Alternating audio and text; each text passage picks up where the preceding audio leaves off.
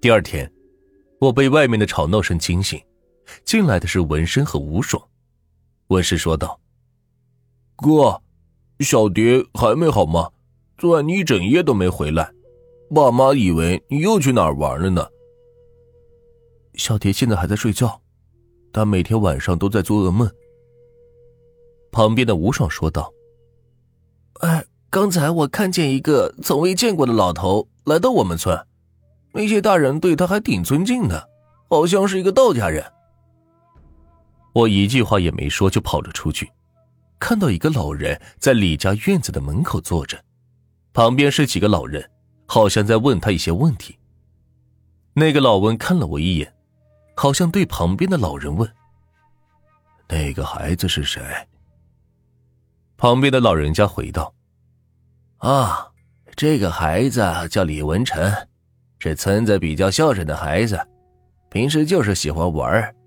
他还有个弟弟，叫李文生，这两孩子都挺讨人喜欢的。”说着说着，老人就向我伸手招了招手，叫我过去。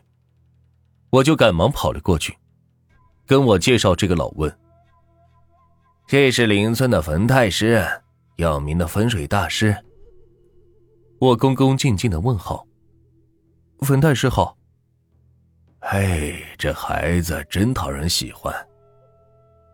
谢谢。然后是拉着我到了一旁，对我轻声的说：“你最近是不是遇到了不好的东西？我看你身上有煞气。”我沉默了一下。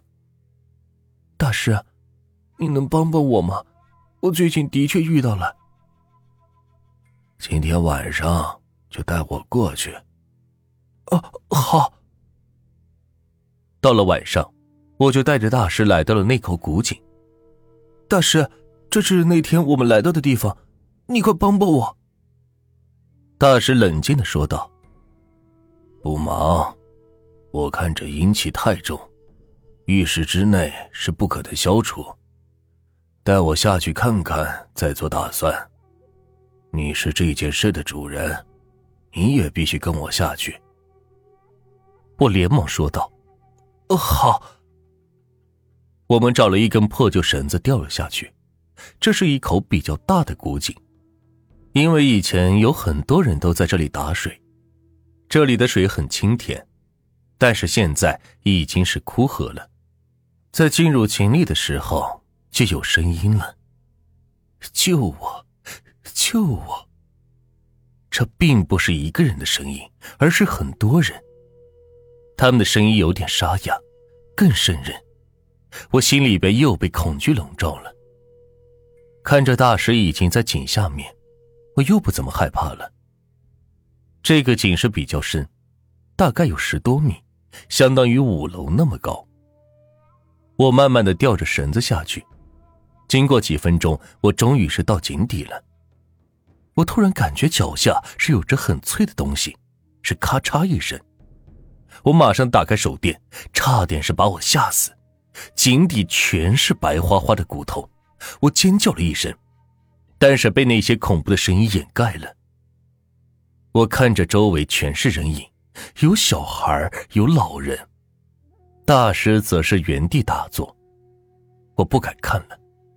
突然，一个肠子露在外面的人对我说：“好久没吃东西了。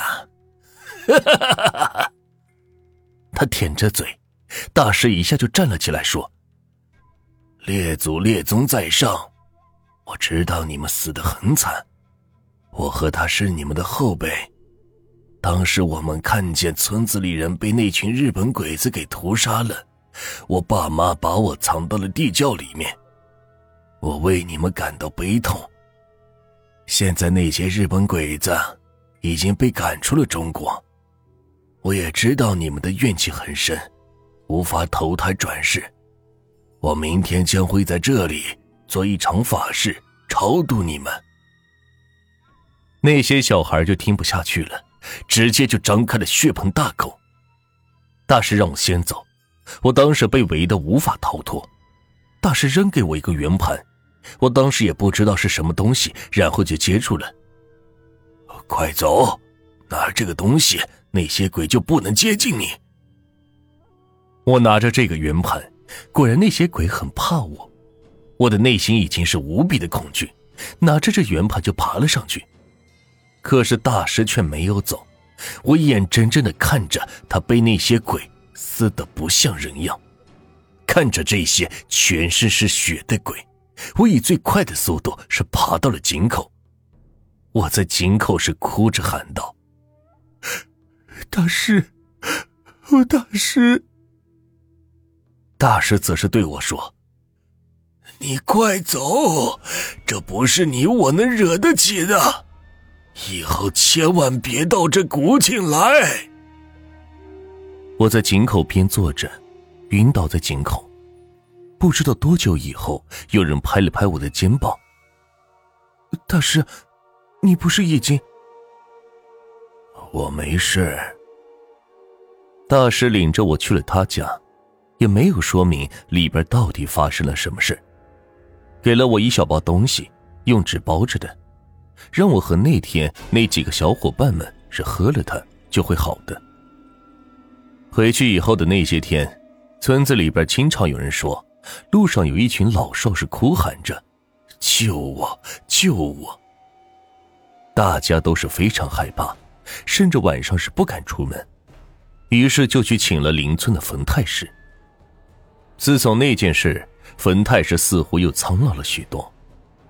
冯太师说：“后天就不会有事了，这几天晚上不要出去，不然会出事的。”